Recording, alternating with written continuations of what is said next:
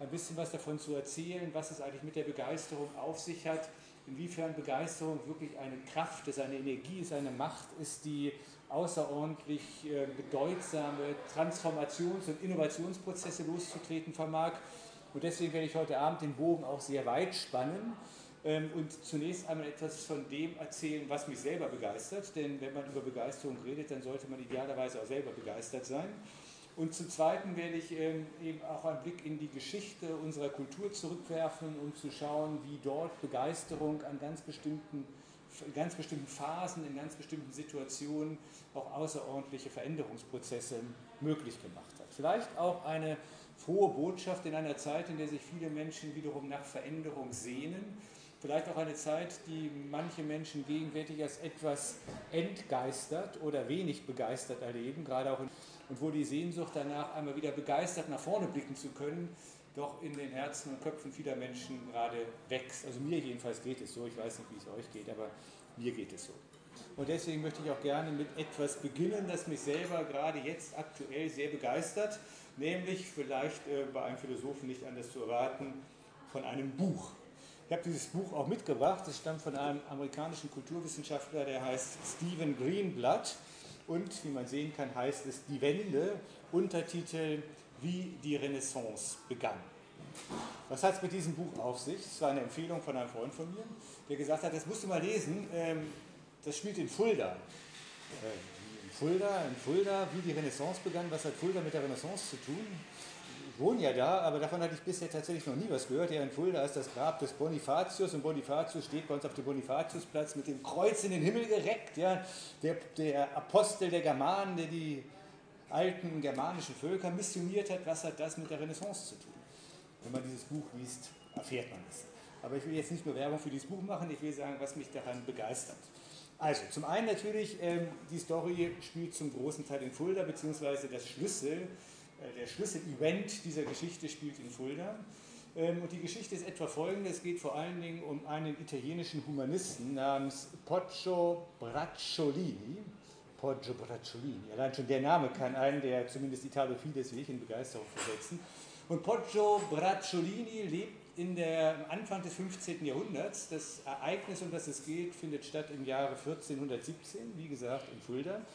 Und dieser Poggio ist ein sogenannter Bücherjäger. Das heißt, er ist unterwegs in ganz Europa und besucht vorzugsweise entlegene Klöster, um dort nach alten Handschriften zu fahnden. Man muss ja wissen, es gab ja noch keine gedruckten Bücher. Gutenberg war erst 1480 irgendwie bekannt. Ja. Also man hatte nur Handschriften ähm, und ähm, das waren sehr kostbare, ähm, sehr kostbare Stücke, die in den Klöstern oft auch sehr eifersüchtig bewacht wurden. Ähm, und ähm, es gab nicht so sonderlich viele. Und in Italien gab es nun schon seit der Mitte des 14. Jahrhunderts einen sehr ausgeprägten sogenannten Humanismus, italienische Intellektuelle, die sich begeisterten für die antike Kultur, für die alten Römer, für die alten Griechen und die ganz versessen darauf waren, irgendwo da im fernen Norden noch alte Handschriften von Texten zu finden, von denen vielleicht keiner wusste, dass es sie gab. Und so einer war eben auch dieser Poggio, der war nun auch einer, der begeistert war, und zwar begeistert von dem, was er über die alten Römer, über die alten Griechen wusste, und der von der Vision bewegt war, er wolle einfach alte Handschriften ausgraben. Und da war er halt in Nordeuropa unterwegs und kam eben, wenn die Geschichte stimmt, die Greenblatt schreibt, aber sie ist also alles auf historischem, belegbarem Material gebaut, ähm, er kam da nach Fulda und siehe da, er landete tatsächlich ein Volltreffer und entdeckte irgendwo in einer halb vergammelten Kammer unter einem großen Gestell von anderen Handschriften einen uralten Kodex, der ein Werk enthielt, von dem man zwar wusste, dass es es geben muss, von dem aber niemand von diesen Humanisten jemals glaubte, es noch finden zu können. Weil es nämlich ein Buch war, das, obwohl es gar nicht vorlag, auf dem Index der Kirche stand. Das heißt, er musste damit rechnen, dass es verboten werden würde, wenn er es denn jemals finden würde. Warum? Weil es ein Buch ist, das in eine bestimmte philosophische Tradition gehört, die von der römischen Kirche ungern gelitten war, nämlich dem sogenannten Epikureismus. einer, Lebens-, einer Philosophie, die vor allen Dingen das Glück und die Freude ins Zentrum des menschlichen Lebens stellte. Eine Philosophie, die bestritt, dass die Seele unsterblich ist und die auch davon ausging, dass Gott nicht existiert. Sowas mochte man natürlich im Vatikan. Poggio übrigens, also unser Bücherjäger, äh, arbeitete für den Vatikan, er war Sekretär des Papstes, aber der Papst war gerade vorher entmachtet worden beim Konzil von Konstanz. Ich würde jetzt aber nicht zu sehr in die Details gehen, sodass er nämlich freie Zeit hatte, um seiner Leidenschaft nachzugehen und Bücher zu suchen. Was er nun also fand in Fulda, war eine Handschrift von Lucrezens Werk De Rerum Naturae, von den Dingen, vom Wesen der Dinge. Äh, De Rerum Natura, so vom Wesen der Dinge, ähm, eben einem Buch, von dem man wusste, dass es es gibt. Und das tatsächlich dieses hochbrisante geistige, ähm, diese hochbrisante, hochbrisante geistige Theorie in sich trug. Und als Poggio das nun fand, war er natürlich total begeistert und fertigte sofort eine eigene Abschrift von diesem Buch an. Hat er zwei Monate für gebraucht, schickte es seinen italienischen Freunden nach Florenz, die es dann weiterum, weiter kopierten und in Italien in Umlauf brachten. Und dieses Buch handelt nun davon, dass tatsächlich durch diese Entdeckung eines Buches etwas passierte, womit wohl niemand gerechnet hatte, nämlich die gesamte europäische Kultur kam ins Rutschen. Die Renaissance, so ja der Untertitel des Buches, begann. Auf einmal wehte ein anderer Geist in Europa. Es war, als ob dieser komische Fund von Poggio in Fulda den Pfropfen aus der Flasche gezogen hätte, aus der nun ein Geist entweichen konnte, der über 1000 Jahre, ja, der fast 1500 Jahre in dieser Flasche gefangen war, nämlich der Geist der griechisch-römischen Antike. Der Geist, der durch diesen Fund wiedergeboren wurde. Es kam zur Renaissance, zur Wiedergeburt dieses Geistes. Und plötzlich, innerhalb von wenigen Jahren, wurde in Europa ganz vieles ganz anders. Wir wissen, dass zum Beispiel Sandro Botticelli, der berühmte Maler, dieses Werk des Lucrez gelesen hatte und daraufhin seine Geburt der Venus malte. Jeder, der einmal in Florenz in den Uffizien war, kennt dieses Bild, ja, die nackte Venus, die gerade den Meeresfluten entstiegen ist. Ja. Bis zu diesem Zeitpunkt malten die Maler in Italien alle Madonnen auf Goldgrund. Ja. Und jetzt kommt plötzlich einer und malt La Nascita di Venere. Das war absolut neu. Nicht nur das, der der Baustil änderte sich. Man baute plötzlich nicht mehr gotische Kathedralen, sondern versuchte Gebäude zu bauen, Palladio und dergleichen, die die antike Baukunst kopieren wollten. Die Philosophen und die Denker fingen an, andere, Frage zu, andere Fragen zu traktieren. Bis in die Mitte des 15. Jahrhunderts beschäftigte die Menschen in Europa immer nur die eine Frage, nämlich, was muss ich in diesem Leben tun, damit ich im nächsten Leben nach meinem Tod ein gutes Leben haben werde? Was muss ich tun, damit ich das Ticket fürs Jenseits ziehen kann? Plötzlich fing man der Frage nachzugehen, gibt es nicht vielleicht auch ein Glück in diesem Leben? Was ist eigentlich die Würde des menschlichen Lebens? Auf einmal in der Mitte des 15. Jahrhunderts entstehen 30, 40 Traktate über die Würde des Lebens. Die Wissenschaft wird plötzlich aus den Klauen der Kirche befreit. Ja? Ein, eine geistige Disruption findet hier statt von bis dato beispiellosem Ausmaß. Und das Erstaunliche ist, innerhalb von relativ kurzer Zeit wie ein Flächenbrand verbreitet sich dieser neue Spirit über ganz Europa. Die Leute sind begeistert. Sie sind begeistert von einem Geist, der durch diesen wirklichen Flaschenhals des Fundes in Fulda, der Ausgabe von Lucrez, plötzlich wieder entfesselt wurde.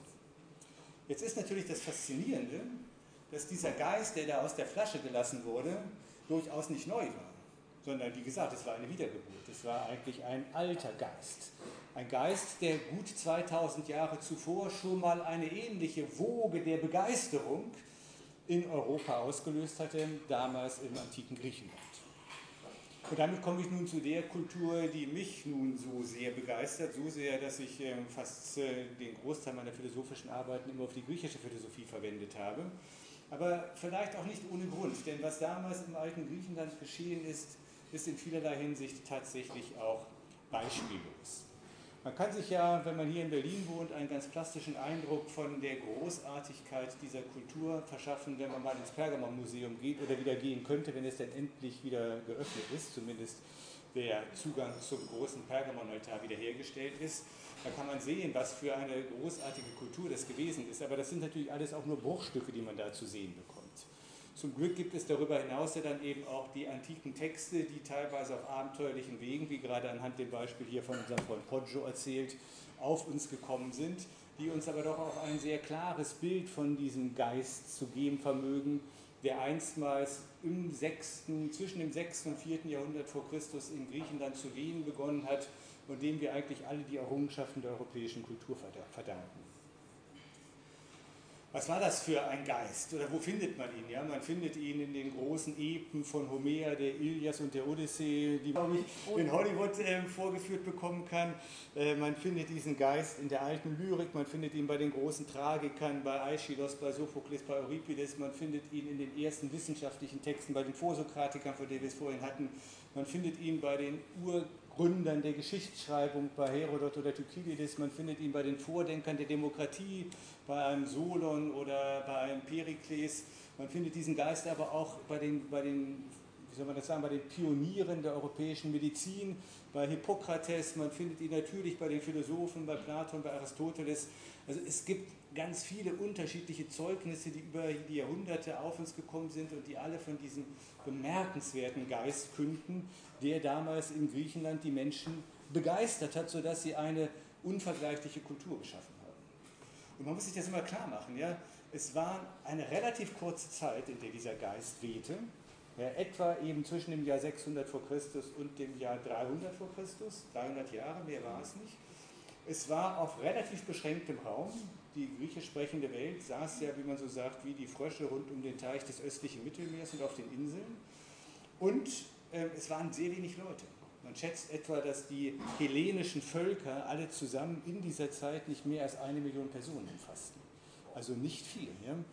Und in der kurzen Zeit, auf dem, wenigen, auf, auf dem engen Raum mit so wenig Leuten, ist eine Kultur entstanden, der wir tatsächlich bis heute die wichtigsten Errungenschaften unserer westlichen Welt verdanken.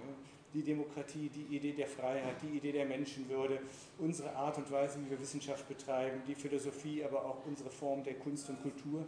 All das ist damals entstanden. Es ist ein Wunder, streng genommen. Und man kann sich fragen, wie konnte es zu diesem Wunder kommen? Die Antwort, die mir am ehesten darauf einleuchtet, wäre zu sagen, Begeisterung. Diese Menschen waren begeistert. Wären sie nicht so begeistert gewesen, hätten sie nicht eine solche Kultur schaffen können. Dann fragt man sich natürlich, ja, wovon waren die denn eigentlich begeistert?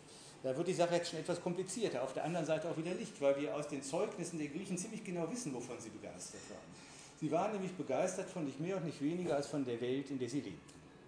Diese Welt, in der sie lebten, die nannten sie Kosmos. Das heißt, schöne Ordnung. Schöne Ordnung. Ja, ist interessant, ja. Wir kennen das Wort Kosmologie, nicht? Das ist das, was irgendwie die, ähm, die, die, die Physiker machen, wenn sie den Weltraum erforschen. Ja? Und wir kennen das Wort Kosmetik. Das kennen wir auch alle. Ja? Beides Mal geht es um die schöne Ordnung. Die Physiker erforschen die schöne Ordnung des Himmels und diejenigen, die als Kosmetiker oder Kosmetikerin arbeiten, arbeiten daran, den menschlichen Aussehen oder dem Menschen ein schönes Aussehen zu verleihen. Es geht um die, um die schöne Ordnung. Und so erlebten die Griechen die Welt.